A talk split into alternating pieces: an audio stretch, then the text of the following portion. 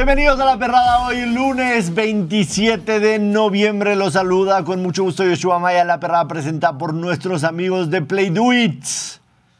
Vaya que los sobrinos del tío Play Do It están contentos porque ayer en la NFL y todo lo que va de la semana 12 de la NFL, 12-3 against the spread, los favoritos. Eso quiere decir que los sobrinos del tío Play Do It andan con billete. O sea, nos, olvida- nos olvidamos de la guinaga. Exactamente. No va a haber aguinaldo, no van a haber vacaciones, no van a haber aumentos en la perrada porque el tío Play Do It Me voy. tuvo un fin de semana bastante, bastante malito, pero el tío Play Do It es muy generoso. Pero como si los Todivers estuvieron 0 de 4.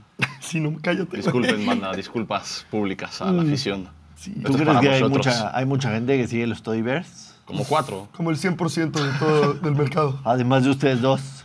No, yo no lo metí. A mí tampoco me la tiene. ¿Cuánta confianza te tienes? Además, hoy juegan los Osos de Chicago en la NFL, así que es Game Day. Es Game Day. Hay quejas porque los Osos de Chicago juegan mucho en prime time. A ver quién se queja en este momento. Y tuvimos un fin de semana espectacular en todos los aspectos. El fútbol europeo fantástico. Lo de Garnacho ya lo vamos a platicar más adelante. Un poema de gol. Poema de gol de Garnacho con este Manchester United que empieza, empieza a verse bien. Además, el City empató con el Liverpool y, por supuesto, el Arsenal, que ya es líder de la Premier League. Platicaremos de todo ello. El América Femenil perdió 3-0 la ida. Hoy se juega la vuelta en el Volcán. Pinta para una hazaña imposible para el América Femenil. Por supuesto, todo lo que pasó en College Football. Tenemos un programa espectacular, así que quédense con nosotros porque además hoy es lunes de Bad Beats. Y vaya que hubieron algunas el bad beat del viernes en el partido de Miami en contra de los Jets con ese Hail Mary antes de la primera mitad es for the ages. Un bad beat for the ages. Solo a los Jets les puede pasar Solo eso. a los Jets les Literal. puede pasar eso. Quédense con nosotros porque vamos a platicar de todo ello. Saludar a la fina princesa de este programa que no cupo por la puerta el día de hoy porque se creó un águila de Filadelfia. Ana Valero, ¿cómo estás? Volando, volando, estamos en las alturas. Volando alto. Pero antes de, de platicar sobre eso, Ari Carrillo dice, señor Joshua Maya, tengo que confesarle que amo la perrada y por verla me corrieron de mi trabajo, pero el gusto de la perrada nadie me lo quita. Un bono de un 50 pesos. Un bono productor, ponte en contacto con. Ari Carrillo. Ari, Ari Carrillo. Carrillo. Si Que puedes escribirnos a el ex o mejor conocido ante- anteriormente como Twitter de Somos la Perrada.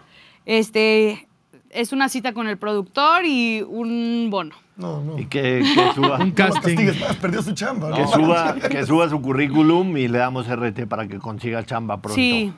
¿no? Sí, sí, sí, ahí, ahí estaremos al pendiente de ti, Ari. Pero bueno, ahora sí que feliz, que juegazo. Nos mandan, pues, a los horarios donde están todos cuando deberíamos de tener un horario en estelar. Como un Vikings Bears va a ser el horario estelar. No puedo creerlo. ¿De verdad tú crees que estás a la altura del el partidazo que nos regaló Filadelfia contra los Bills? ¿Ya te cagaste de ver a los Chicago Bears en prime time? Son, Sí. son Todo divertidos, la verdad. Cinco prime times tus Eagles esta temporada. O Pero sea, son buenos te juegos todos. Pero todos son buenos juegos, por no eso, pero decepcionan. no, no, no puedes jugar cada semana en prime time. Tienes cinco. Los osos de Chicago lo hacen, juegan una semana los viernes en la noche, otra semana los domingos en la noche, otra semana el lunes en la noche y así los sucesivamente. Bears, los Bears tuvieron, tienen cuatro esta temporada. Pues Los yo Eagles siento que tienen los he cinco. escuchado Ya es el tanto último, como el ¿no? Mazatlán Puebla los viernes en la Liga Ya es MX. el último prime Literal, time de eh, Chicago. literal, eh. Se siente, se- así se siente. Es el último, pero se puede flexear uno en la semana 18. No se va a volver a flexear nada para tus Bears. Oye, pero en los comments están diciendo que Larry Carrillo tampoco se vio tan buzo porque dicen que aquí mucha gente se va al baño para ver la perrada. Entonces que se- le faltó experiencia. Le están Le faltó visión. Le faltó. Pues, le ¿Cómo te faltó cacharon barro. si hay que meterse al baño? Le faltó barro, definitivamente. Pero bueno, digo, la gente que no los pueda ver en vivo, pues nos pueden ver en, en repe a la hora de la comida. es justamente- a la casa. Es justamente lo que decía el pelucholares. Consejo para que no los corran de su trabajo. Vean el video a la hora que puedan, aunque no sea en vivo. Aquí, aquí queda en video en YouTube. Exacto, exacto. Se, se queda grabado. Se Por queda cierto, grabado. ¿ya consideran pero- que Filadelfia va a llegar al Super Bowl o todavía no? No, para mí no. mucho. No sé si al Super Bowl, pero yo sí lo quería no. decir, Ana Valero. Me quedó claro esta semana, lo voy a decir. Philadelphia Eagles es el mejor equipo de la NFL. Gracias. Yo tenía dudas del, ¿cómo, cómo es Josh? Del strength of schedule Ajá. que tenían. Sí. Que era, bueno, Washington divisional, siempre se les complica. Luego tuvieron Kansas, Buffalo. Vaqueros. Y van a- les, les sobra Dallas todavía. Ya les, les ganaron el primero, les queda otro. Pero yo decía, a ver cómo les va en Kansas. Kansas es el que se me está ¿Qué equipo fue mejor ayer, Búfalo o Y Filadelfia? El que ganó, Filadelfia. ¿Qué equipo fue mejor Filadelfia. ayer, Búfalo o Filadelfia? Filadelfia. ¿Qué coreback fue mejor ayer, Josh Yo- Allen o Jalen Hurts. Si, si hubiera hecho bien la ruta Gabe Davis, ahorita estaríamos hablando Sí, de que los Eagles no pudieron ganarle La Cambias el momentum en el peor momento y fallas Sí. el pase de touchdown en tiempos A extra. la historia la escribe el vencedor, Josh. Claro. A ver, Hurts jugó un mal más- primer tiempo, pero es clutch. Entonces Yo el mejor core de la NFL es Justin Herbert. Yo nada más les pido, les pido que vean las estadísticas del partido de ayer, todas las estadísticas que quieras, las que quieras, y me digas qué equipo fue mejor en el campo. Que Filadelfia termina ganando, sí. Hay una estadística importante, los puntos Esos- anotados. Sí, no, eso, es- eso definitivamente sí. Bajo las circunstancias de esas estadísticas, ¿cuántos partidos terminan ganando los equipos que no fueron mejor en las estadísticas? Primeros y dieces, 29-24 a favor de Búfalo. Terceras oportunidades, 13-22 Búfalo, 4 de 11 tuvieron los Eagles. ¿sí? Rushing yards, parejos los dos. Yardas No, por pase, dilas, dilas. 173, 185. O sea, ¿Favor? es favor Filadelfia. Es, Parejo, es, pero es parejo, parejo, parejo, o sea, pero- En un partido de, de overtime, Y de lluvia. en donde la diferencia son mucho. 12 yardas, es parejo. Passing yards, 332 de Búfalo en contra de 193 de Filadelfia. Yardas totales, Búfalo tuvo más de 120 yardas totales a favor. La posesión 40 en contra de 26. Jugadas, no sé si aquí tenga las esas jugadas, creo que en jugadas fueron alrededor de 100 de Búfalo por 60 de Filadelfia. Ahí es cuando tienen que aparecer tus playmakers. Y Jalen Carter tapó un, Yo, yo lo llevo field goal. diciendo... tapó un, field goal. Lo llevo diciendo Jalen muchos años. para el creemos, creemos que Búfalo tiene muchos playmakers y no, tiene dos, nada más. Sí, en Josh todo el Allen equipo. Josh Allen y Pero Josh Stephon Allen no Diggs, nada apareció. más. No, tuvo 80 James- yardas corriendo. Josh dos- Allen dos no apareció. touchdowns. Pues, el pase Josh para Gabe no Davis. apareció. O No, sea, no, no estaba apareció solo. Cuando lo Gabe necesitaba Davis. su equipo para acabar el partido con 339 yardas, dos Ah, touchdowns y por tierra 80 yardas. Pero y por dos eso touchdowns. siempre yo lo llamaré una farsa. O sea, Gabe Davis. tienes esos números y el pase Y más no sencillo ganas. no lo completas. que Pero es para es, ganar. es error de Gabe Davis, no es error de Josh Allen. Sí, Davis error de Gabe. Davis. No sabemos si quién es error. No Es un, es un poste interior, es que es mucho, que es más fácil tener Sí. que darte la vuelta como se dio Gabe Davis Pues o ir hacia adentro. defensivo. Que es más fácil Ir ajustar hacia como lo hace adentro. Mahomes con Kelsey Sobre cada todo- pase que lanza. sobre todo o no ajustar y llorar en Sobre el todo sideline. cuando ya no había un safety. Josh Allen fue mil veces mejor ayer que Jalen Hurts, pero mil. No, pero Josh, Mil. ¿Quién se llevó la todo W eso a de las casa? Ahí estadísticas era lo que platicábamos abajo. Filadelfia encuentra la manera de ganar cada partido, aunque sea eso- feo, y bonito eso tiene mucho valor. Exacto, pregúntale a Chargers qué tan difícil es Filadelfia ganar. tiene marca de 4 ganados, 0 perdidos esta temporada. No podemos- cuando en algún momento están abajo por doble dígito. No podemos sentarnos tiene- aquí a decir que- No eso tiene menospreciar mucho los- mérito. Que es el mejor equipo Bills que Eso Eagles, tiene nunca. mucho mérito. Yo voy a reconocer a Filadelfia cuan- que Cuando es el mejor equipo de la. NFL. Cuando el próximo domingo le ganen en casa San Francisco. Vamos a platicar de eso con Alonso Solano. Antes de saludar a mis cachorros que ya se saludaron solitos. Lo más perro del fin de semana, Valero. Sin duda creo que el partido que me regaló Filadelfia, a pesar de que estuve bastante tensa y enojada por momentos con Jalen Hurts. eh, Tensa, intensa, tóxica y Tóxico. enojada. Y hay, que feliz, leer, hay que ¿no? leer sus mensajes de todo el partido en una. Hay que hacer un evento en vivo una vez de Valero. sí me la- encantaría que vieran el chat ayer de la perrada, pero obviamente no lo podemos hacer sin que Ana Valero dé su aval, pero no mamar ese chat. No, yo le dije que la siguiente la exhibía y me dijo que no hay pedo. O sea, sí, la verdad que no hay, no hay que Valero, problema. Valero rifa, pero, pero sí. A ver, yo les explicaba ayer a mis compañeros porque me decían, es que ¿por qué estás tan enojada con Jalen Hurts en, en la primera mitad del partido? Porque yo estaba pues un poco furiosa y le ¿Un estaba diciendo ahí unas cuantas cosas en el chat. Pero bueno, justo me decían, hoy es el primer error que comete, no sé qué, no sé cuánto. Y así como se los dije a ellos, lo externo ante todos en mi equipo no se permiten errores. No puede haber, no pueden existir errores. Eh, no hemos encontrado el por qué se nos complica tanto las terceras oportunidades. Hay una estadística que vi ayer ¿Cómo? que Son el mejor equipo en la NFL en terceras. en tercero, por- o sea, a la hora... En tercera y largo. ¿En defensiva Tercera y corto. No, en No, general. ofensivamente Tercera y nos cuesta mucho avanzar en dato. tercera. Sí, normalmente en segunda somos muy Son el buenos. tercer mejor equipo de la liga en terceras. o en primera. 47%.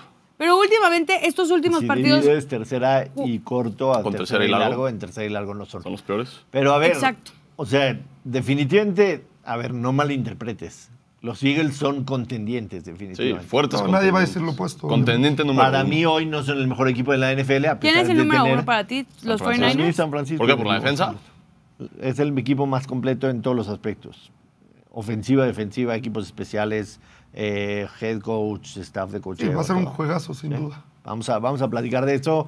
Eh, cachorros, Elías, ¿todo bien? ¿Ya te recuperaste de lo que pasó el jueves? Ya. ¿Qué pasó? No, sí. Ya, todo bien. Ya.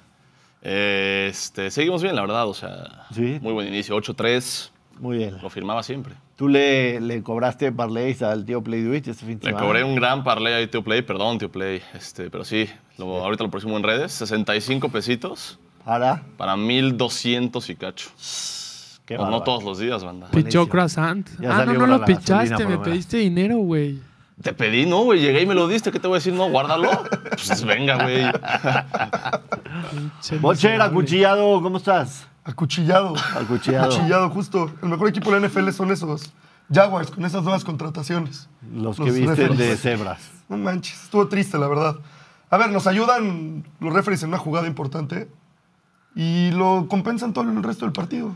Pero algo, Chela, hay Ayer- varios mensajes tuyos que dicen que las cebras son la máxima autoridad en el terreno. sí entonces no es cuando te conviene, güey. Ayer, ayer las cebras Pero sí estuvo bien triste prácticamente en toda la jornada de la NFL, patéticos. Sí. Patéticos en toda la jornada de la NFL y sobre todo en ese partido. Impresionante cuántas terceras oportunidades les volvieron a repetir por Sí. Los, tejanos querían, querían cambiar el rumbo del juego. O sea, para cualquier lado acabó siendo mucho más para Jaguars, pero era lo que querían. Terrible. Terribles decisiones todo el tiempo.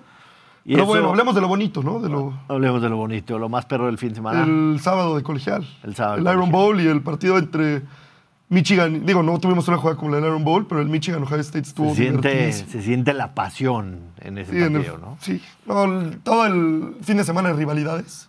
En Ann Arbor caben 108 mil personas Era en una ese locura. estadio. 108 mil. Hicieron invasión y, y el estadio no cabe, o sea, no cabe toda la gente Sí, no en el gente campo. parada.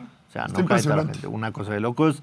Lo más perro del fin de semana, Me gustó la resiliencia que mostró el cañón en momentos de adversidad. ok, la Gol. resiliencia del cañón. Gol al 89 de Kai Havertz. fue un mal día para hacer Elias Hale y irle al Arsenal. ¿Por?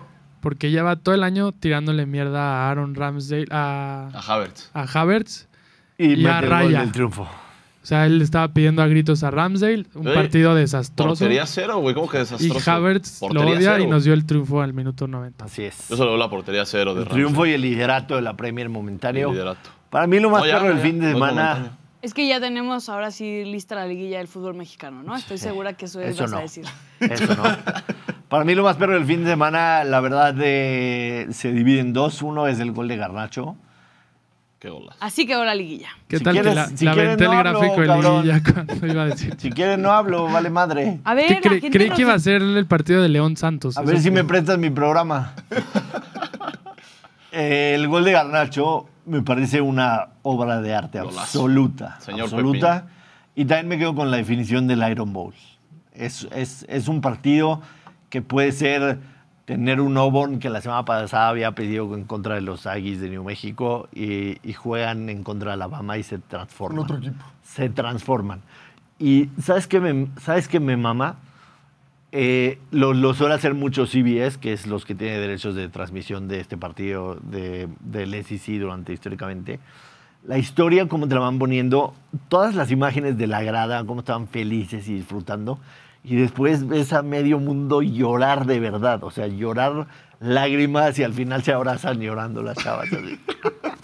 Qué feo, qué feo que te burles, No, porque es la historia detrás en de esa un, situación es la y historia es detrás triste. de un partido que esa es impresionante, o sea, que se define con una cuarta y 31, un pase a la esquina espectacular, fue lo normal. Que similar al de Bueno. Hertz, ¿no? Similar al de pasó Similar, Hurts. pero- Al tercer. Similar, similar al de Hurts, sin duda alguna.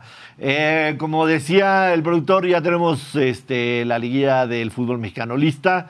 Victoria de León ayer en contra de Santos. Ganaban 3-0 y en el Sí. 82 se pone 3-2, se pone bravo el partido. Ganaban Y 3-0, decían que era viene un una expulsión. Santos, ¿no? Ahí Sí, casi viene una expulsión eh, para el equipo de León y eso hace que Santos tome fuerza y pues obviamente utilice las armas que tiene, que no es una buena defensiva, pero una gran ofensiva por parte de Bruneta y de Preciado.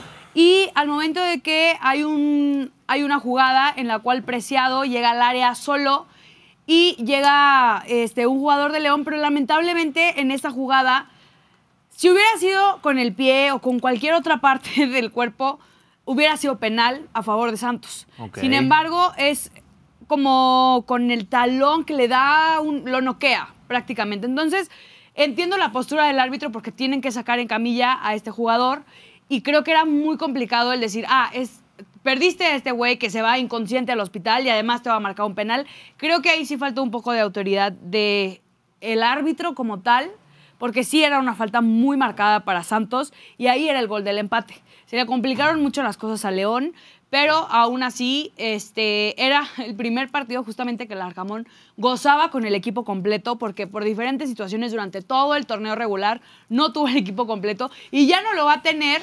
Hola Camila, ¿estás bien? Ya no lo va a tener completo, este, porque bueno, tenemos un expulsado, tenemos a este chico que lamentablemente va a estar fuera, pues mínimo hasta la vuelta del América es lo que deberían de hacer. Digo, obviamente es la Liga MX, igual lo ponen a jugar en dos días, pero bueno, estuvo noqueado, fue un, un fuerte golpe.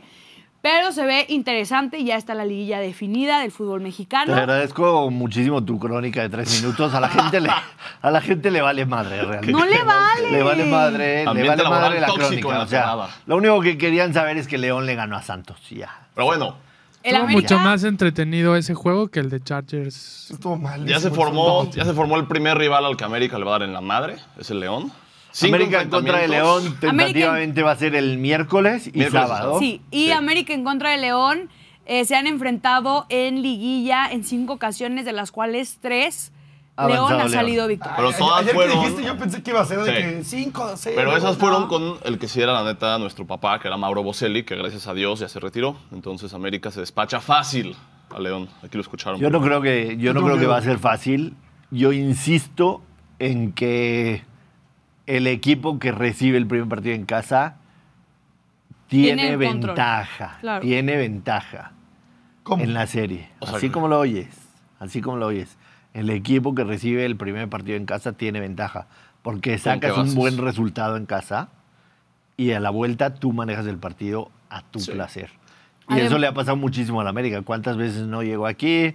Y fue a Pachuca, perdía remontar. 3-1 en contra de Pachuca Sí, y tiene que venir a casa a remontar, encontró un equipo que está buscando un contragolpe. ya. Sí, eso Nos- sí. nos manda a Adem- remontar. además, también hay que considerar que eh, León y el Atlético San Luis, que fueron los que pasaron, vienen de jugar. Sí. Todos los otros equipos Ya se quitaron el zarro. Se tomaron una semana de les dieron una semana de vacaciones en sus respectivos. No, clubes. una semana y. 17 días. eh, No, no, no, pero 17 días. en sí una semana literalmente de, de vacaciones como tal. No Sí, hubo entrenamiento, no hubo, no hubo nada. Fue una Obviamente semana no, libre. no para que te total. vayas a la playa a echar caipirinhas Pues algunos y sí el se fútbol fueron. y Y el la atardecer. Conmebol y todo eso, pero sí. Eh, tus rayados van en contra de San Luis. Tigres de Puebla, que tentativamente el de Tigres Puebla será sábado y domi- eh, jueves, No, jueves y domingo. Jueves y domingo. Y finalmente el Chivas Pumas, que también será jueves y domingo. No sé si la liga ya confirmó horarios, pero No, fue como, como el martes, lunes, martes. lunes. no, hoy debe Hoy es ser. lunes, hoy debe ser en lunes. un ratito, deben de quedar confirmados. Así que así queda la liguilla del fútbol mexicano. Así de bote pronto, de bote pronto, de bote pronto. ¿Quién de los cuatro avanza? A ver, pon el gráfico otra vez. No sé, no me quiero meter en problemas, De sinceramente. bote pronto, nadie, nadie te va a juzgar, así chingue su madre. Tiene su madre son. una crónica de Estos 5 son. León, Monterrey. León. León. No mames, Ana. Exacto. ¿Apostamos? ¿Otro No jersey? quiero, no quiero. No, tú eres ya, No voy a déjala, apostar. déjala en No paz. voy a apostar. Ella dice que Ya León, déjala en paz. Vamos con León, vamos con Monterrey. eh, voy con Pumas. Y obviamente yo desearía con todo mi corazón que pasara el Puebla, pero pues sé que Tigres. Claro. O sea, O ahí sea, creo o sea, que no hay un nivel de Tú apoyas el camote, pero está duro. Exacto. No, o sea, en el América León creo que todavía hay un poco de, competitividad por parte de León y en el Tigres Puebla, sinceramente, pues lo veo Complicado. muy disparejo. Duro. Eh, para mí avanzan los primeros cuatro de Sí, la tabla. Yo creo que el San Luis sí se lo saca el Monterrey. Solo Chivas le puede dar la sorpresa en una de esas. La pero- neta. Bueno, a mí los primeros. Qué cuatro de la ardilla, tabla. güey. No, pues Creo por lo que que para- es, el América no le, o sea, va a lograr sacarlo a pesar de su descanso. A ver, di dos jugadores de San Luis, Yo creo que San Luis sí se lo saca a Monterrey. pero con dos jugadores que Con tú dos conoces. jugadores buenísimos. Sí, ¿quiénes? Nombre y. Me apellido. agarraste en curva, güey. Sí que conozco a sean. dos. Debo de Villalpando y conocer a dos. Murillo son los que yo conozco. Los que sean. Jürgen, Jürgen, clava, clava el bichito. se quita la playera. el bichito. jugadorazo. Ah, fue la verdad para regresártela, por tirar a la América. Claro, Pero pero, bueno, perdón. definida, definida la liguilla ya. Eh, la final de la Liga MX Femenil hoy se define en el Volcán. Así es. 3-0 Tigres el viernes. Aquí nos decía la doctora el viernes que América está muy fuerte, América debe ganar. Tiene, Sí, es que la verdad, eso es lo- eso es la lo verdad que creo que sí impresionante de la Liga MX femenil. y que va a ganar el América fácil. Y así. ¿Nos acuchilló el arbitraje o no, Ana? Porque no lo vi, la neta. Sinceramente, yo tampoco. La verdad, no quiero mentir. Eres la, la, la especialista de No Liga quiero MX mentir, femenil, no lo vi. Está Estuve- cocinando una ¿Qué voltereta estabas histórica. haciendo el Es- viernes a la hora del América Tigres femenil? Estábamos fe- festejando a Jigüena. Ah, sí, no vi. Ah, qué es buenísimo. verdad. Sí, Jigüenísima. Este, la estábamos festejando. gustó Entonces, mucho la A ver, felicitación sinceramente que le mentiría, pero no esperaba que eh, Tigres sacara un resultado favorable en el Azteca por cómo venía jugando el América Femenil. No sabemos qué vaya a pasar ahora en el universitario. Puede ser que haya una feria de goles o puede ser que Tigres salga literalmente a cuidar el resultado 100% en su casa y con su gente, porque ya tienes tres goles de ventaja. No hay manera de que remonte. Entonces, pues a ver qué pasa. No hay manera de remontar. Eh, mm, eh, ya platicábamos un poquito de lo que sucedía en Europa. Por supuesto, el empate 1-1 del City en contra del Liverpool. Eh, se fue arriba rápido el City con gol de Haaland. Lo empata Alexander Arnold al 80. Y se Haaland- pelearon, hubo pelea. Sí, Haaland tuvo una prácticamente al final del partido, la manda afuera y ahí murió mi parlay, mi parlay de Morphy. La verdad, estoy dañado porque no he podido pegar un parlay de Morphy hace rato. Estoy dañado. Esta es la semana. Aparte, ¿sabes qué es lo peor? Que el, el fin de semana que lo pegaste no viniste el lunes para presumirlo. Lo Sí, tuve que presumir yo por ti. Es verdad, Solo ha sido uno. es verdad eso. Solo ha sido un parlay de Morphy. Y fue cuando tomé el control. ¿Será que le tenemos Y se que... desplomó toda la producción. sí. ¿Será que le tenemos que cambiar de nombre al parlay de Morphy, productor? Antes tenemos que cambiar de tipster. Madres, productor. ¿Qué te pasa, Ben Simón? ¿Tú quieres quedarte sin trabajo o qué? ¿A quién le dijiste tipster, perdón? A mí. Es que con eso de que ando ahorita un fire. Perdón, tenemos que cambiar de handicapper. Ahora sí. Handicapper. Ahora sí. Ahora sí. ¿Cuál es la diferencia para los que no saben? O sea, tipster es región 4, güey. Handicapper es yo. Ah, ¿es el pro? Ah, Eh, es yo. Este. El chiste es que hay que cambiarlo. No quiero poner excusas ahorita del parlay de Morphy. Eh, ¿Cuál falló? ¿Solo el City? No, y Bengals más tres. y Falla medio. Vegas más tres y medio. Uh, El gol de Garnacho. golazo. Es el- debe ser el gol del año y debe ganar el Puskas indiscutiblemente. Sí. Bueno, Pues, ¿qué otros goles? ajá, o sea. Es que es, es- es año natural, igual que el otro es año que no entiendo los futbolístico. premios sí, yo del tampoco fútbol. entiendo. A ver. ¿Es año. ¿Es ciclo escolar Premio o es año calendario? Es año calendario. Ciclo escolar. Creo que sí. O sea, a menos de calendario. que pase una locura en estos calendario. 33 días, Es calendario, creo yo. sí No, lo deben no, de no. ganar, no mames.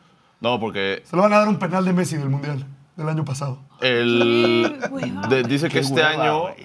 O sea, el premio Pushkas que se va a otorgar en la, o no sé si ya se otorgó, pero es 19 de diciembre de 2022 a 20 de agosto de 2023. Es medio como año, güey. Por periodos irregulares también. Casi, casi calendario, porque también eh, no, no dan el premio el 31 de diciembre, cabrón. Lo dan a, Sí, será a como de diciembre de, así. Pero sí lo debería ganar, la neta. Qué goles. Pedazo de gol, ¿eh? Pedazo. de gol. Belleza. Yo una vez me pasa algo cuando escucho el, el apellido de Garnacho, me da hambre, güey. ¿No tengo unas garnachas? Sí, Mi hermano le dice la quesadilla. Aunque me da ganas de quesadillar.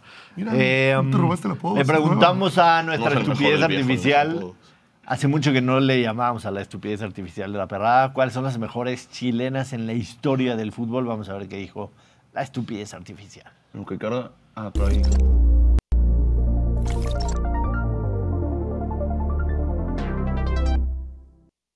Dejé una chilena, yo una vez me achilené y me pegó el balón en el pecho. Deja de usar Ay, no. chilena como un verbo, güey. Así se dice. Así, chilenas más icónicas del fútbol según ChatGPT.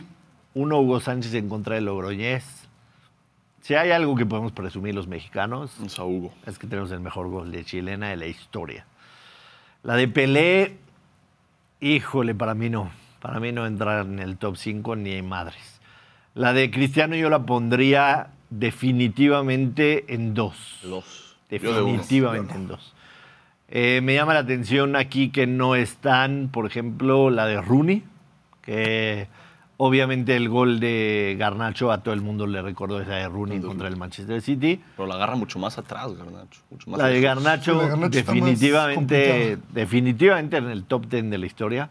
Hay una de Rivaldo en contra del Valencia, que es un poema en la línea del área grande, la para de pecho y la pone pegada la al palo. También hay una de Ronaldinho en el 2006 Sí, que- como- con el Ahí como que se Barcelona. voltea más Sí. incómodo, es más recursos. Sí, sí, Ajá, fue como Sí, es más recursos como la de Marioni contra el Cruz tijera Azul. alta, ¿no? Esa es Tijera alta, chingona. no tan la de chingona. Bale. en La de Gareth Bale, la final de Champions, también.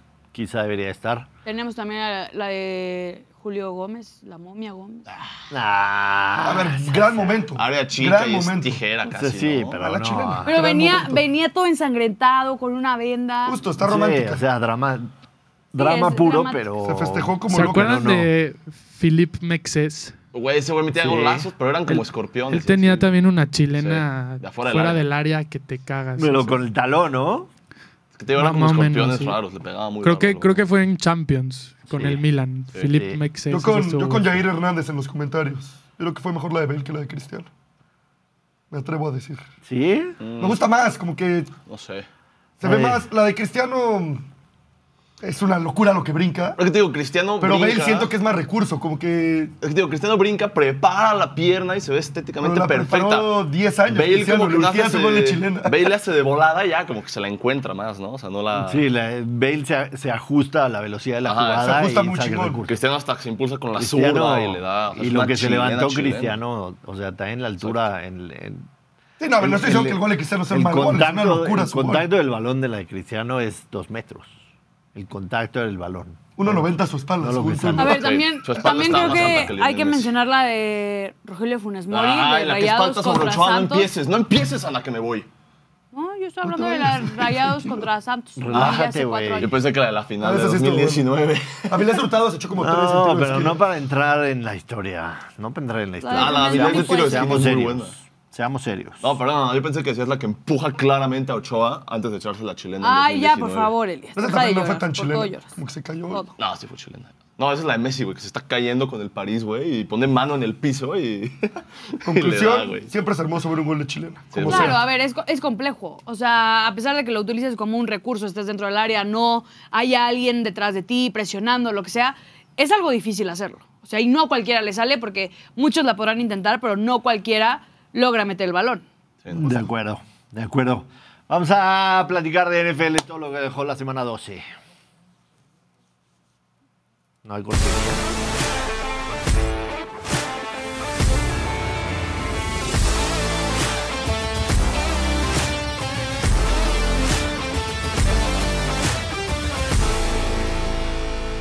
Ya tenemos en la línea. No tenemos en la línea. Pensé que ya teníamos en la línea. Me habían avisado. Estaba, pero a lo mejor se molestó con algún comentario de las chilenas. A lo mejor se molestó. Eh, ahorita en unos momentos vamos a tener enlazado a Alonso Solano para platicar de lo que sucedió ahí en la NFL. A ver, regresando al partido de Filadelfia, ya lo tenemos. Alonso Solano. Alonso Solano. Estás en mood. Estás en mood. Está en mood. Está en mute Alonso Solano. Parece que es muy difícil para nosotros conectar un Zoom. Pero ya lo lograremos, lo podremos lograr. Eh, regresando al tema del partido entre Filadelfia y Buffalo, definitivamente uno de los mejores partidos de la temporada, ¿no? Sí. Sí. Creo que Duró semanas. Cumplió, partido, cumplió. larguísimo. Creo que, a ver, creo que hay que ser muy puntuales en. Hubo errores arbitrales para los dos equipos. O sea, creo que en, en los dos hubo cosas que dices tú. Creo que ya es perspectiva de, de quién y de cómo lo vea. Y pues si él tiene la última palabra, él va a decidir a quién favorecer o a quién no. Eh, las defensivas se vieron bien de Las los dos equipos. defensivas. De los dos equipos, Ah, sí. fueron 34 en algún momento 37 le complicaron mucho a Filadelfia el poder avanzar. Era, yo decía, es que no vamos a poder romper la defensiva de los Bills. No hay manera. Bueno, no era, no era complicado, o sea, no, no, era, no era complicar, era que el play calling de, de Filadelfia Filadelfia estaba raro. estaba... Fue raro, exacto. Hubo un tercer y 15 que era una pantalla con Julio Jones. Con Julio Jones. Sí. ¿A cuánto te va a correr a gano sus en un 40 treinta y tantos años? Vamos a repasar rapidísimo los resultados que tuvimos el domingo, nada más el domingo. Eh, la victoria de Atlanta en casa en contra de Nueva Orleans, la victoria de Pittsburgh en Cincinnati. La, ofensiva de Pittsburgh tenía 58 partidos al hilo que no superaba las 400 yardas. Qué dato. Y aparte, imagínate, o sea, un partido después de que corren a Matt Canada Lo y hacen. lo hacen, o sea. Obvio, güey. Así. la- ¿Cómo alguien tan incompetente el primer pase, el primer, la primera jugada ofensiva de Pittsburgh, un play action con eh, Najee Harris y un pase de treinta y tantas yardas para ¿Te, Frymouth. te gustó Kenny Pickett? No, a mí no me gusta, sinceramente. El doble Pero- del Butcher Fryermuth se destapó, ¿eh? O sea, a final de Justo cuentas, le, le hacía falta a Fryermuth. a final de cuentas, Estuvo lesionado casi toda la temporada. a final de cuentas, Pittsburgh con 420 yardas hicieron 16, 16 puntos. sí. más, ¿eh? Sí, O no, sea, sí. No, no A mí, perdamos no, a mí de- tampoco me llenaba el no ojo. perdamos de vista O sea, yo esperaba más de él, pero creo que sí jugó mejor sin Matt Canada, la neta. El resto de los resultados eh, teníamos por ahí también. También. Eh, cortaron a Marcus Peters mientras que nos ponen el gráfico. Los Ravens. Cortaron ya a Marcus Peters los Raiders. Los Ravens, Ravens, Ravens, Baltimore. Los Ravens. Eh, Jacksonville le gana a Houston en un partido que me parece el arbitraje estuvo una mierda. Tendencioso. Eh, Indianapolis que se cuela ya en la pintura de los playoffs. Si hoy empezarían los playoffs, Indianapolis estaría dentro. Con Gardner Minshew, una cosa de locos. Los Giants le ganan al peor equipo de la NFL, que son los Patriots. Eh, ya lo de Mac Jones, de verdad, por piedad, ya no lo metas a jugar, cabrón. Triste y También así. pobre, O sea, güey. ya no lo exhibas, cabrón. Aparte me encantó favor, que decían, por amor de Patriots va a jugar con dos quarterbacks el partido. Tennessee le gana a Carolina y eso deriva en el despido de Frank Reich. Tercer coach bajo la tutela del dueño de David Tepper que corren a mitad de temporada. ¿Cuántas vi- oportunidades o sea, de ofensiva tuvieron para empatar el partido Sí, y no, no, no, y vi, que es la primera vez en la historia de la NFL que se corre a un, cor- a un head coach en su primer año por No. tercera temporada consecutiva. Ah, Fue sí. Urban Mayer, Sí. se me olvidó el otro, y Frank Y Reich. Frank Reich. Pero hay otro ahí que corrió en su primer año. A también. Hackett. Hackett, Hackett. A con- Hackett. Sí, con, Eh, pero es el coach que menos dura desde un coach de los 49 de San Francisco en 1978. 11 partidos. 11 partidos duró Frank Reich. Eh, el resto de los resultados en pantalla, por favor. No se puede. Frank Reich no quería a Bryce Sí, Young. no, eso, eso te habla, de, yo iba a decir, de la cultura del equipo. O sea, le draftearon a alguien que él no quería, no Él le no trajeron quería. las piezas. Sí. El dueño- el dueño- tiene Los Rams de Los. Ángeles hacen basura Arizona. Los Broncos de Denver hilan su quinta victoria consecutiva ganando a Cleveland. Cinco victorias consecutivas después de empezar 1-5. Los Chiefs le ganan a los Raiders de Las Vegas. Ya por fin la ofensiva de los Chiefs pudo poner puntos en la segunda mitad. La victoria de los Philadelphia Eagles en contra de Buffalo. Y finalmente el Sunday Night que estuvo eh, vomitivo, ¿no? Por decirlo de algún motivo. Fue Sí. aburridísimo. Sí, somnífero, vomitivo. Lo mejor fueron las celebraciones de Safe Flowers. Sí, definitivamente. Las dos. Lamar Jackson fue Yo pensé que cuando aventó el ramo a ibas a aparecer. ¿eh? Iba a estar Ana Valero. Pensé que ibas a aparecer ahí.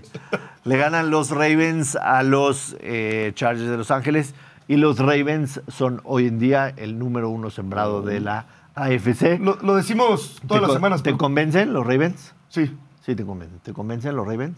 Sí, Sí, te convencen. me convence. ¿A ti te convencen los Ravens? Y creo que si logran tener una buena marca y sus juegos son de local, Pero son- bueno, ojo. van a ser muy complicados. Me gustan sus vibras. Ojo, porque ayer. Sus vibras. Es como que se llevan muy bien desde el Hay training que, camp. No, o sea- no tanto como Filadelfia. Ayer que falla el field goal Justin Tucker, sorpresivamente, como bien tuiteabas tú, en un domo y de menos de 60 yardas. 50. Sí, o sea, pa- no, por eso lo falla de 40 para Justin Tucker, eso tiene que ser automático. O sea, tenía dos minutos y cuánto Herbert. O sea, tenían todavía dos, tres timeouts Chargers, ¿no? Y la pausa de dos minutos. Pero es Chargers y sabemos que van a encontrar una manera de perder. Pero contra cualquier otro equipo medianamente competitivo, ese era un partido que debería haber perdido Baltimore. Sí, no, ayer no, no, no me convence por ayer. A mí no me convencen toda la temporada, no me convencen. Tienen una grandísima defensa, sí. A mí ofensivamente Lamar Jackson no me convence. Ya Pero tenemos ahora sí un- en la línea a Alonso Solano. Alonso, bienvenido a la perrada, ¿cómo estás? ¿Qué tal amigos? Saludos hasta allá. Eh, les decía anteriormente en la conexión fallida, eh, apúnteme a la de Rivaldo del 2001 ante el Valencia como la mejor chilena para mí.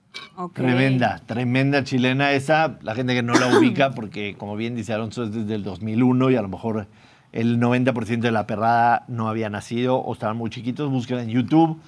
Poema y gol. Alonso Solano, eh, antes de cualquier otra cosa, ¿qué equipo fue mejor ayer en Lincoln Financial Field?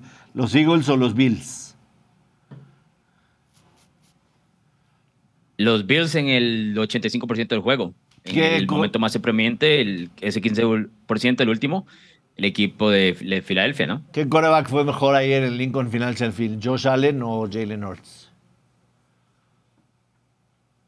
Eh, Josh Allen fue el mejor en el campo y es exactamente el mismo partido del Super Bowl en Arizona. El mejor mariscal de campo perdió el Super Bowl en Arizona, tuvo todas las yardas, touchdowns por tierra, touch- touchdown por pase, un error en el juego, que es la intercepción de Josh Allen. Ayer, un error de Jalen Hurts en el Super Bowl y ganó el mariscal de campo que fue más, más clutch. Pero en general, el mejor fue, fue Allen, pero es exactamente el mismo partido que tuvo Jalen Hurts contra los Chiefs. Es correcto.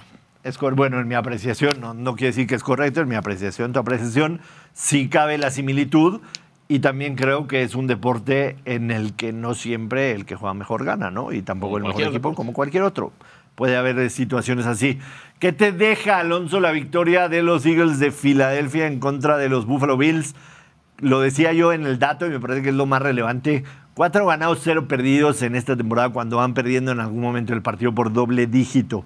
Este equipo tiene resiliencia, ¿no? Es un equipo que se sabe reponer, que de alguna u otra manera hemos visto dos dos partidos seguidos, porque la semana pasada también en contra de Kansas City, los Philadelphia Eagles durante dos cuartos y medio, tres cuartos, parece que su play calling es demasiado reservado a las armas que tiene, pero encuentran la manera de ganar, ¿no? Ayer jugadas clave, Devonta Smith aparece en jugadas clave, convierte primeros y diez, Jalen Hurts el touchdown que tiene para ganar el partido, AJ Brown de repente aparece, no hay que dejar de mencionar el field goal de Jake Elliott, Uf. es una patadón, absoluta eh. joya. Jake en, esas, en esas condiciones, 59 yardas para ganar el partido. Y era bueno desde 65. Para empatar. No según es las- absolutamente nada sencillo. las métricas. ¿Qué te deja esta victoria de los Eagles? ¿Tú crees que son el mejor equipo de al menos la NFC o la NFL? No solamente en récord, porque en récord sí lo son, pero, pero son el mejor por esa resiliencia que tienen. Eh, vamos por parte, porque es, un, es una pregunta bastante cargada. Con el, con el tema de Jake Elliott, yo creo que como pateador él, él es la diferencia de- del partido, porque al otro lado Tyler Bath falla dos field goals que cuestan seis puntos a Búfalo, que eventualmente terminan costando esta posible victoria. Yo creo que por lo visto, eh, luego de varias semanas, a mí se me hace San Francisco un nivel un tantito arriba de Filadelfia. Sé que es extraño decirlo porque el mejor récord está del lado de los Eagles y se van a pegar la próxima semana y ya vamos a dejar de discusiones y eventualmente cuando lleguen a enero, seguramente ese partido ni siquiera va a significar mucho, ¿no? Pero bueno, tendremos para verlo. Lo que sí me deja de este partido de Filadelfia es que creo que hay como un sentimiento global de que a los Eagles, por tener estos partidos tan cerrados, alguien los va a atrapar, ¿no? Los va a agarrar en un mal momento, eh, tal vez en enero, y los puede llegar a eliminar, ¿no? No deja ese, esa satisfacción completa de que el 10-1 es del mejor equipo de la NFL. En cualquier otro momento lo veríamos de manera muy sencilla, especialmente porque llevan dos años consecutivos con un 10 y 1, Yoshua Maya. Se han ganado todos, muchísimos partidos durante dos años. Es un equipo que debería ser completo, pero siempre estamos buscándole dónde y quién es el que los va a terminar venciendo. Ahora, del lado positivo, sí hay que decir, ¿quién más tenemos que pedirle a este equipo? Se convierte en lo que sea Exacto. y no llega y nunca entra en pánico, que me parece la mejor virtud de Filadelfia. Nunca entra en pánico, independientemente del rival que tenga de frente. Y podemos ver, porque analizamos de Dallas, por ejemplo, de Miami, que son dos rivales que ellos vencieron, que si no han ganado a rivales de más de 500, es algo que se dice regularmente. De Philly no se puede decir tal cosa. O sea, quieras o no, de diferentes maneras, ellos encuentran la manera de ganar y le han pegado a rivales importantes. Dallas, Miami, Kansas City, Buffalo. Esa es una hoja de vida tremenda del cual no se puede hablar y no se puede decir poco, la verdad. Sí, estoy totalmente de acuerdo. Te prometo que ayer en la noche, eh, me gusta desde el domingo en la noche analizar las líneas de la próxima semana para ver cómo abren y cómo se van moviendo. Cuando yo vi San Francisco menos uno y medio en contra de Filadelfia, te iba a proponer hoy que me aceptaras bloquear uno de mis picks para el viernes. O sea, tomarlo desde hoy, menos uno y medio a San Francisco, como uno de mis picks para el viernes. Y hoy en la mañana, ni siquiera viendo Play Do It, viendo Twitter en el timeline, apareces tú y pones una foto de la página de Play Do It con San Francisco menos tres. Y entonces ya me la pensé, ya decidí no bloquearlo. Voy a esperar a que regrese un poquito esa línea, si es que regresa. ¿Qué lógica tiene que San Francisco sea favorito en Filadelfia tras lo que hemos visto las últimas semanas? Y que San Francisco finalmente sí, eh, las tres derrotas consecutivas que tuvo fueron con un par de lesionados clave, etcétera, etcétera. Pero pues a final de cuentas, eh, lo vimos nosotros en el NFC Championship. Sí se lesiona Brock Purdy en el primer cuarto, etcétera. Pero el resto fue un dominio absoluto de Filadelfia, ofensiva y defensivamente. ¿Por qué San Francisco es favorito para ganar en Filadelfia el domingo? No, ese, ese partido no se puede tomar como referencia, Joshua. O sea, seamos honestos, estuvo 7-7 hasta su momento y luego estaban en el tercer, cuarto mariscal de campo en el año para, para San Francisco. No, hay manera de tomarlo. Lo que sí es cierto es que la línea a mí me parece que dice que los, los que hacen precisamente la línea de apuestas no le compran el récord a Filadelfia, ¿no? Y que alguien eventualmente los va a atrapar en un mal momento. ¿Y cuál es el, el equipo más completo en teoría que le puede pegar a Filadelfia? San Francisco, que viene también con sangre en el ojo por lo hecho en, o, lo sucedido en esa final de la Nacional, por lo cual, a ver, para mí no tiene lógica la línea. Tope, tope, te digo, piquen, tope. ¿No Es un irrespeto completo a los hijos. Un No. irrespeto tremendo. De acuerdo. Alonso, ¿no Menos tres. ¿No crees que Una el cansancio? O sea, van con tres días más de descanso. Eagles, Sí. Eagles ya trae, bueno, jugó un partido de cuatro horas en la lluvia. Se ve. Yo a Jason Kelsey ya lo veía ayer. Con espasmos. No, y fue el lunes sí, no contra Kansas City, ¿no? Eh, que fue semana corta. Sí. O sea, yo creo que. La línea es un pick'em. Y San Francisco jugó jueves, es un. 11 días Nunca hay tres puntos del el otro lado. Sí, no, no, no tiene lógica. O sea, lo que te está diciendo el Sportsbook es en que, que en un campo neutral, hoy en día, Filadelfia sería desfavorecido cuatro y medio, cinco puntos en contra de bueno, San tú ya nos dijiste que irías con San Francisco menos uno y medio, Alo. Y Alonso, tú, ¿cuál es tu pronóstico? No, yo tenía San Francisco, o sea, era el upset de todo el mundo que lo llevaba, pero ya ese 3 Ese me resfría enormemente. Te digo, es que son muchos, muchos puntos. Y, y tras de eso, Filadelfia tiene seis días de que va a escuchar ese número. Y créanme que eso juega para los jugadores. O sea, eso se mete en la cabeza. Ah, somos desfavorecidos. Tres en casa, Exacto, en nosotros, casa. campeones de la Nacional. 10-1. Le 10-1. hemos ganado a quien nos han puesto. 10-1. Sí, yo, de acuerdo con Alonso, se me hace una gran falta de respeto a Filadelfia. Y más porque sabemos que Purdy no va a ganar un partido en el cuarto cuarto y no va a ser un partido que San Francisco va a ir ganando 30-10 al, al cuarto cuarto. Va a ser un partido que va a ir cerrado y no lo va a ganar Purdy cuando lo tenga que ganar. ¿Quién sabe, güey? Mi pronóstico es Vamos Filadelfia a en ver. este partido. Definitivamente es un partido que nos empezamos a saborear desde, desde hoy. Sí, va a estar o muy sea, bueno. en, Sí, va a ser un juegazo. en Yo el me voy a esperar a saborearlo más adelante, ¿sabes qué? Porque ya traigo gastritis de ayer.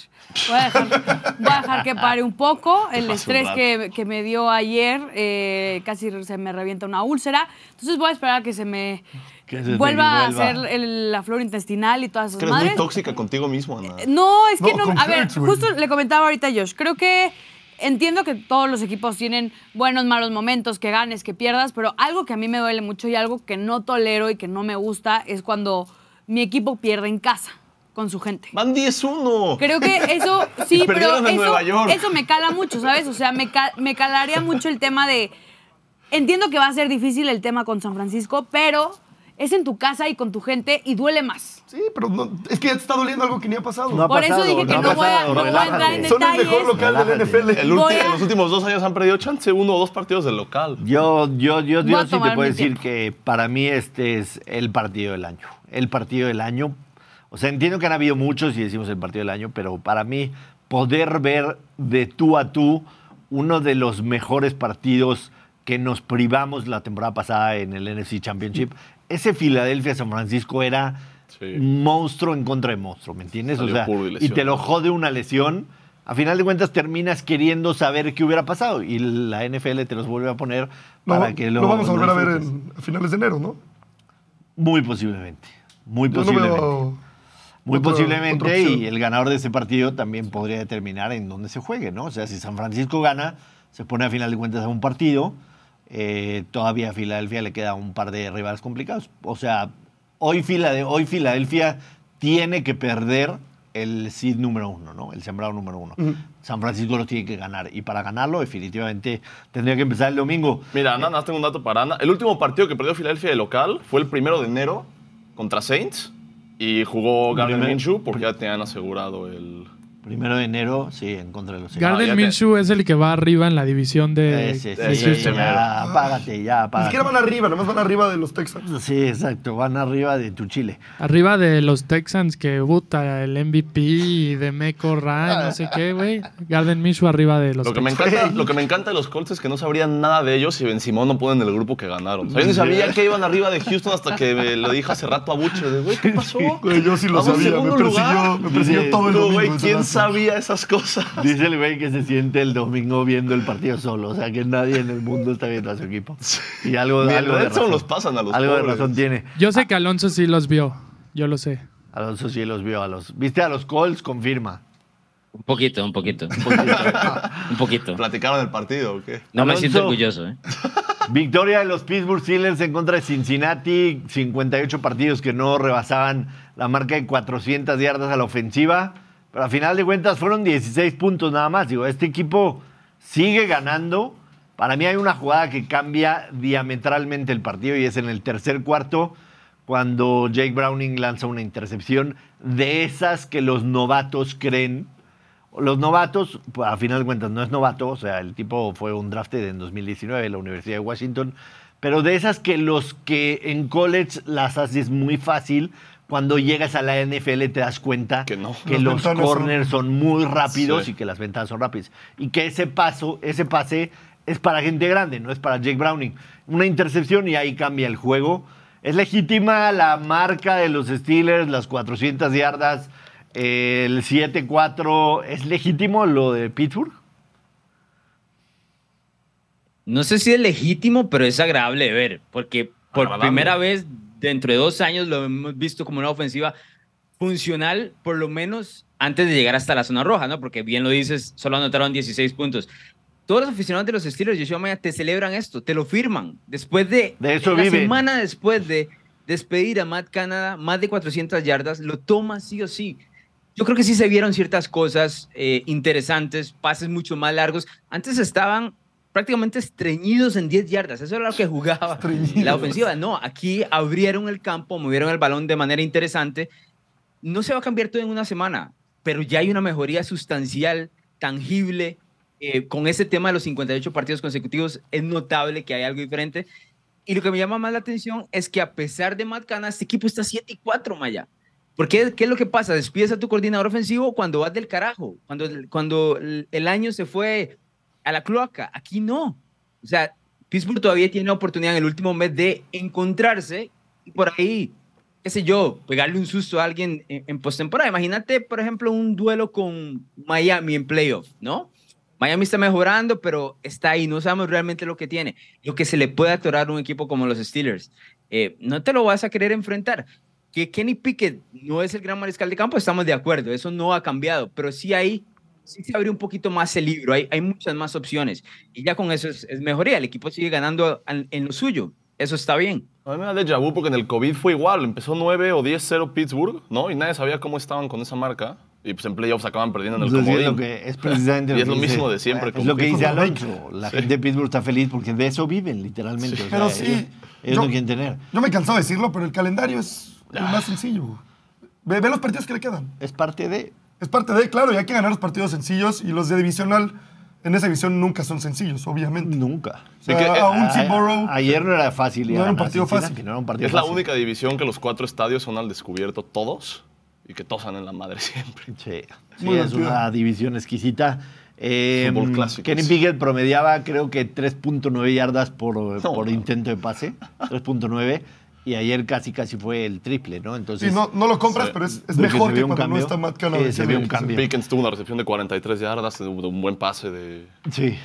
Alonso, eh, también el tema, bueno, los Panthers ya le dieron las gracias a Fran Reich. Eh, la verdad es que este equipo de Carolina se veía fatal, aunque no hay, no hay quizá un motivo para despedirlo cuando Según reportes, Frank Reich no quería a Bryce Young, quería a CJ Stroud. Y bueno, el Gracias. hilo, el hilo se corta por lo más delgado y Frank Reich deja de ser el, el coach de los Panthers. Yo me pregunto por qué no hay un tweet igualito a este de la NFL anunciando que Brandon Staley también ya fue cortado por los Chargers. ¿no? Algo Lo- sabe del dueño. Lo de ayer de los Chargers, de verdad, es que cada semana crees que ya no se pueden Alonso superar perdió la oportunidad, lo tenía ahí en Lambo y no hizo nada. y se superan. ¿Qué hubiera podido hacer? Sí, no, lo intenté, pero no, no me dejaron. Eh, Te, te juro que cuando vi esto de siempre hay un tweet, estaba esperando y yo, ¿qué, qué mamá dijo Maya ahora? No, pero no, no, no llegó. Sí, este, ¿qué deberían de hacer los Chargers? Despedir a Staley, aguantar al final de la temporada. Yo no creo que pase lo que pase. Hoy, hoy los Chargers son el, el treceavo equipo en la siembra de la AFC. Treceavo. Tienen la misma marca que los Jets de Nueva York y los Tennessee Titans. Evidentemente no van a estar en playoffs. ¿Qué esperan? ¿Qué espera la gente hispanos o quien sea? Decirle, güey, no tienes a dónde ir, de una vez te vas. Dejo a Kellen Moore a que se quede los últimos cinco partidos a ver si ve alguna diferencia. Sí, no tiene ningún sentido, la verdad. Han ganado la misma cantidad de, de partidos que los Giants, lo cual es una locura si lo piensas con el que tienen los Chargers y demás. No tiene ningún sentido mantenerlo en diciembre tampoco. Eh, aquí hay que dar vuelta a la página. Staley ya demostró desde los primeros dos años de, su régimen ahí en los Chargers que no tiene idea de lo que está haciendo. En algún momento confundimos eso con la posibilidad de, ok, va a ser algo diferente. Pero no, en, en realidad al final el tiempo nos dio la razón al decir que no tiene ninguna idea de lo que es ser entrenador en jefe. Llegó muy temprano. Este, creo que esto le puede servir eventualmente a su carrera, pero no es el momento. Y sí, estoy de acuerdo. O sea, no tiene, la verdad, ningún sentido que lo mantengan ahí. Ha estropeado completamente un equipo que tiene talento, la verdad, porque los Chargers tienen su, su talento. No deberían ser un equipo de cuatro victorias. Eh, cuando estamos dentro de la AFC hablando de equipos como Houston, como Indianapolis, como Denver, Con mucho menos. estar ahí, por lo Con menos, mucho ¿no? menos.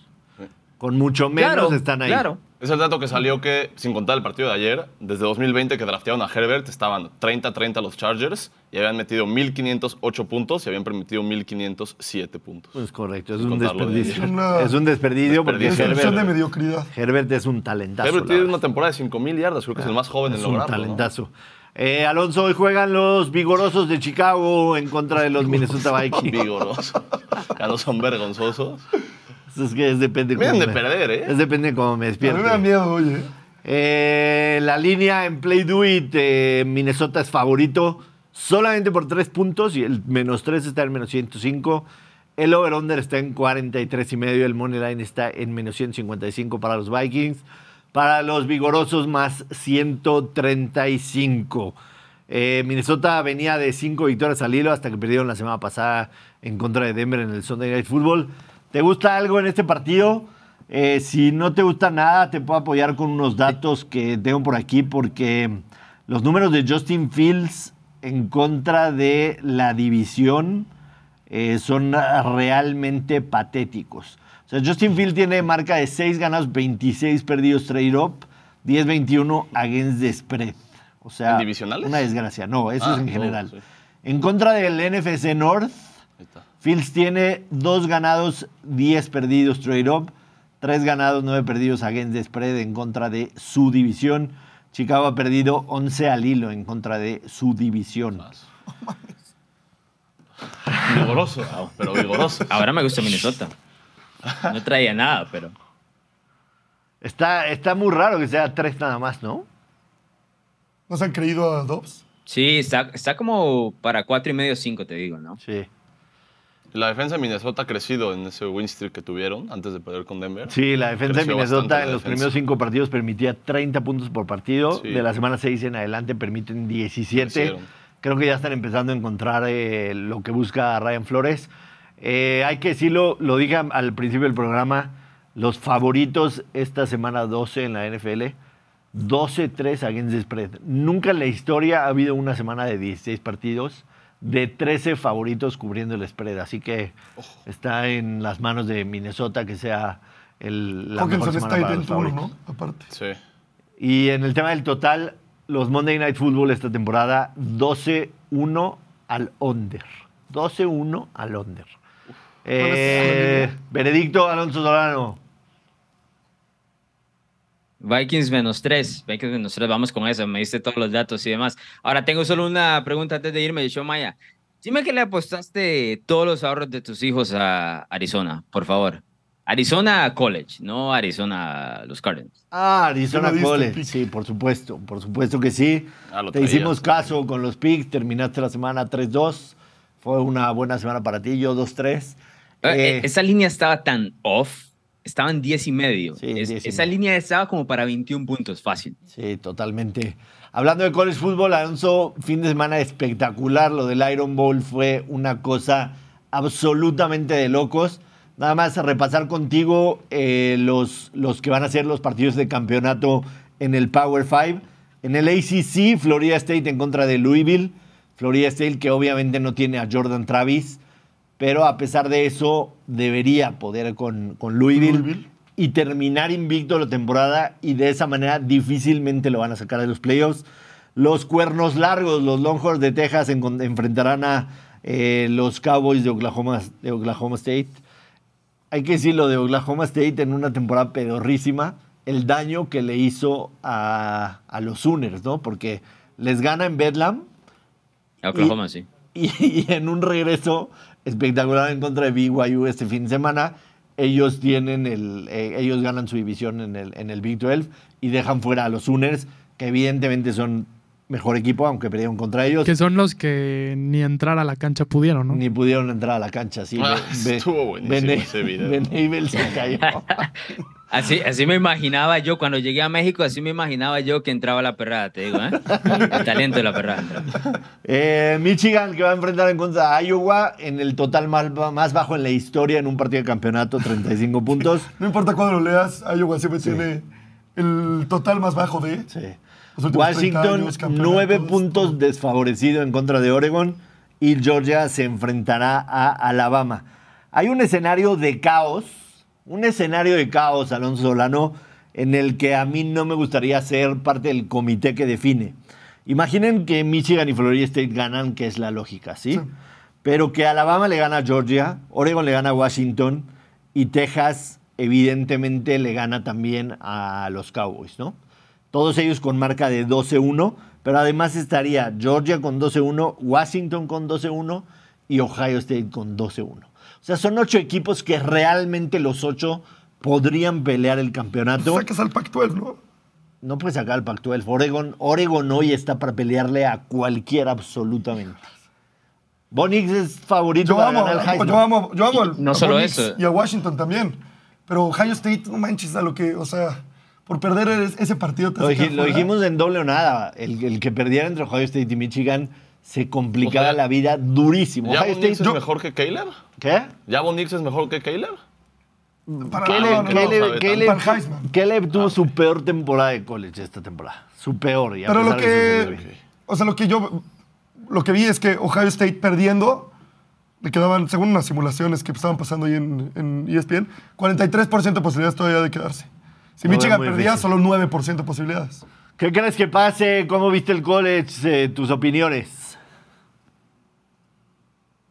No, el fin de semana estuvo fantástico. Eh, yo creo que el, el- el partido más importante aquí, obviamente, es el del viernes, el del Pac-12 con- entre Oregon y Washington. Especialmente porque ya se enfrentaron, ganó Washington, como lo mencionamos en doble nada. Imagínate que gane ahora Oregon, complica toda la vida porque el head-to-head, usualmente el comité ve el último partido, como que le da más peso al último partido, ¿no?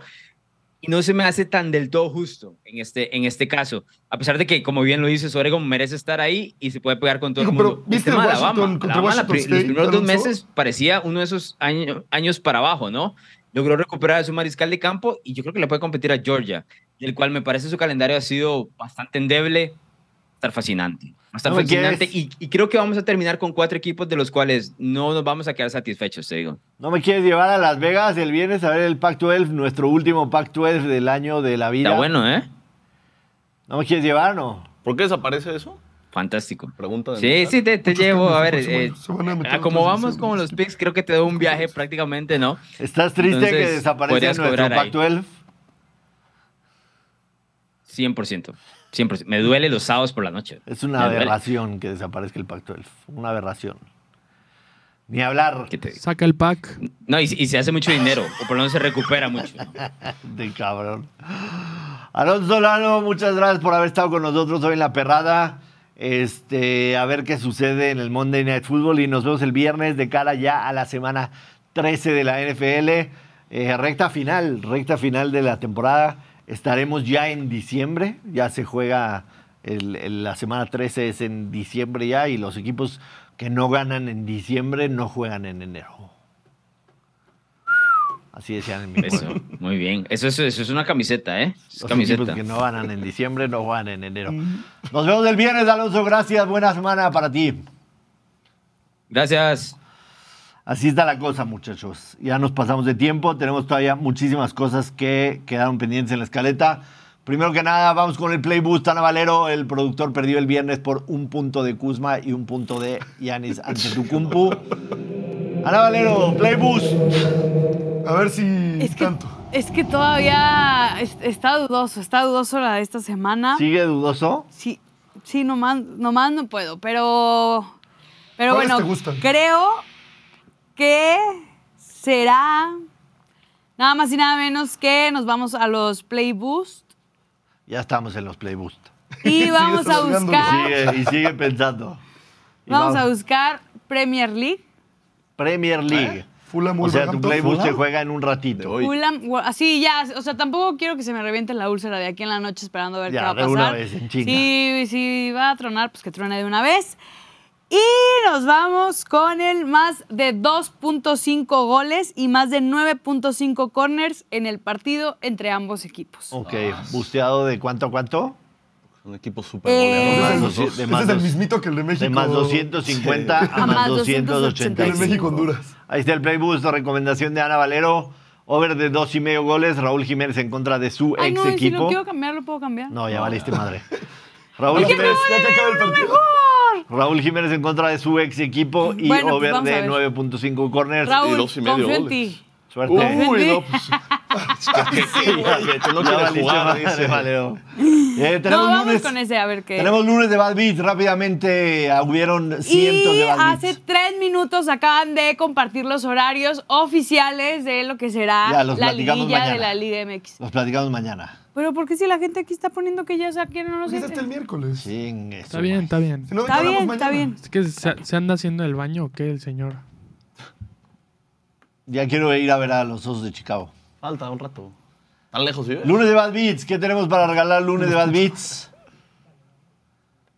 Igual y si podemos preparar el gráfico de la Liga MX en donde están los horarios y lo ponemos rapidísimo. Ese es un Bad Beat for the Ages. Under de 20 y medio en el Jets en contra de Miami En la primera mitad. en la primera mitad. Y ya estaba cobrado. Lo único que necesitabas era que no hicieran el Hail Mary y tampoco el Hail Mary. Y un regreso de patada en un Hail Mary, un regreso de intercepción en un Hail Mary, yo nunca lo había visto. Sí. Yo tampoco. Yo nunca lo había visto. Bono, Bono definitivamente se merece un bono. ¿Qué Este, más? este está de miedo. A ver, Es Alex que ve todas las posturas que traía y terminó perdiendo. Hazme la grande, productor. A ver, mira. Ahí está. Eso. Mira, tenía, o sea, después de que pegó todas las otras, traía Arsenal a ganar, over de uno y medio y gol de Trossard en cualquier momento. ¿y qué hizo Trossard? Trossard metió gol en el primer tiempo al 45 y se lo anularon porque estaba en línea con el balón, Estaba bastante polémica, Fuera del lugar milimétrico. fuera del de lugar una- milimétrico y eso era el 1-0 al Arsenal que ya después yo creo que sí caía otro. Hubo, hubo uno en, en la Serie A, un, un bar, un bar que lo revisaron. O sea, literalmente estaba adelantado por el pene de un bebé. Porque esa fue tu medida. No, güey, no. Ya, Sí, vámonos. Tenemos uno Es más para gringos que usan Brandon. todo menos centímetro. Así. lo que sea, lo que sea menos centímetros. También trae un super parlay. Super parlay, super parlay y perdió el Eagles. Porque no se patea el gol de campo. menos tres y El medio. punto extra. Exacto. O sea, tenía Eagles menos tres y Menos tres y medio y como en overtime se gana con touchdown, ya no necesitas patear el extra point. Está bien. Y eran varias posturas también. Nada más ya con esos tres, no hubo más, o hubo un chingo de más, pero no pasaron. Ahora sí hubieron muchos, pero bueno, elegimos tres. Elegimos tres Badrits. Pero y hay ganadores, ya los tenemos, ahorita los publicamos. Ganadores de la, dinámica del- mecánica que hicimos el Ajá. viernes. Se publican ahorita. Tranquilos, se publican y al ratito se ponen en contacto con ustedes. Vámonos rápido con el Steakhouse de hoy lunes.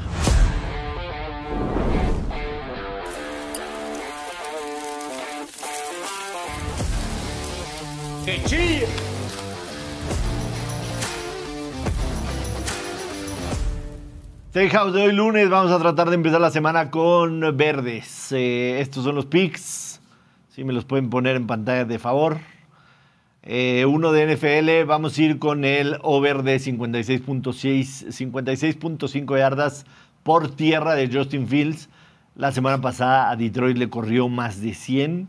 Eh, los Vikings son el tercer peor equipo de la NFL en cuanto a permitir yardas de los corebacks contrarios y tiene lógica, es el equipo que más blitz hace en la NFL y creo que Justin Fields encontrará la manera de evitar los blitz y correr para 57 yardas o más.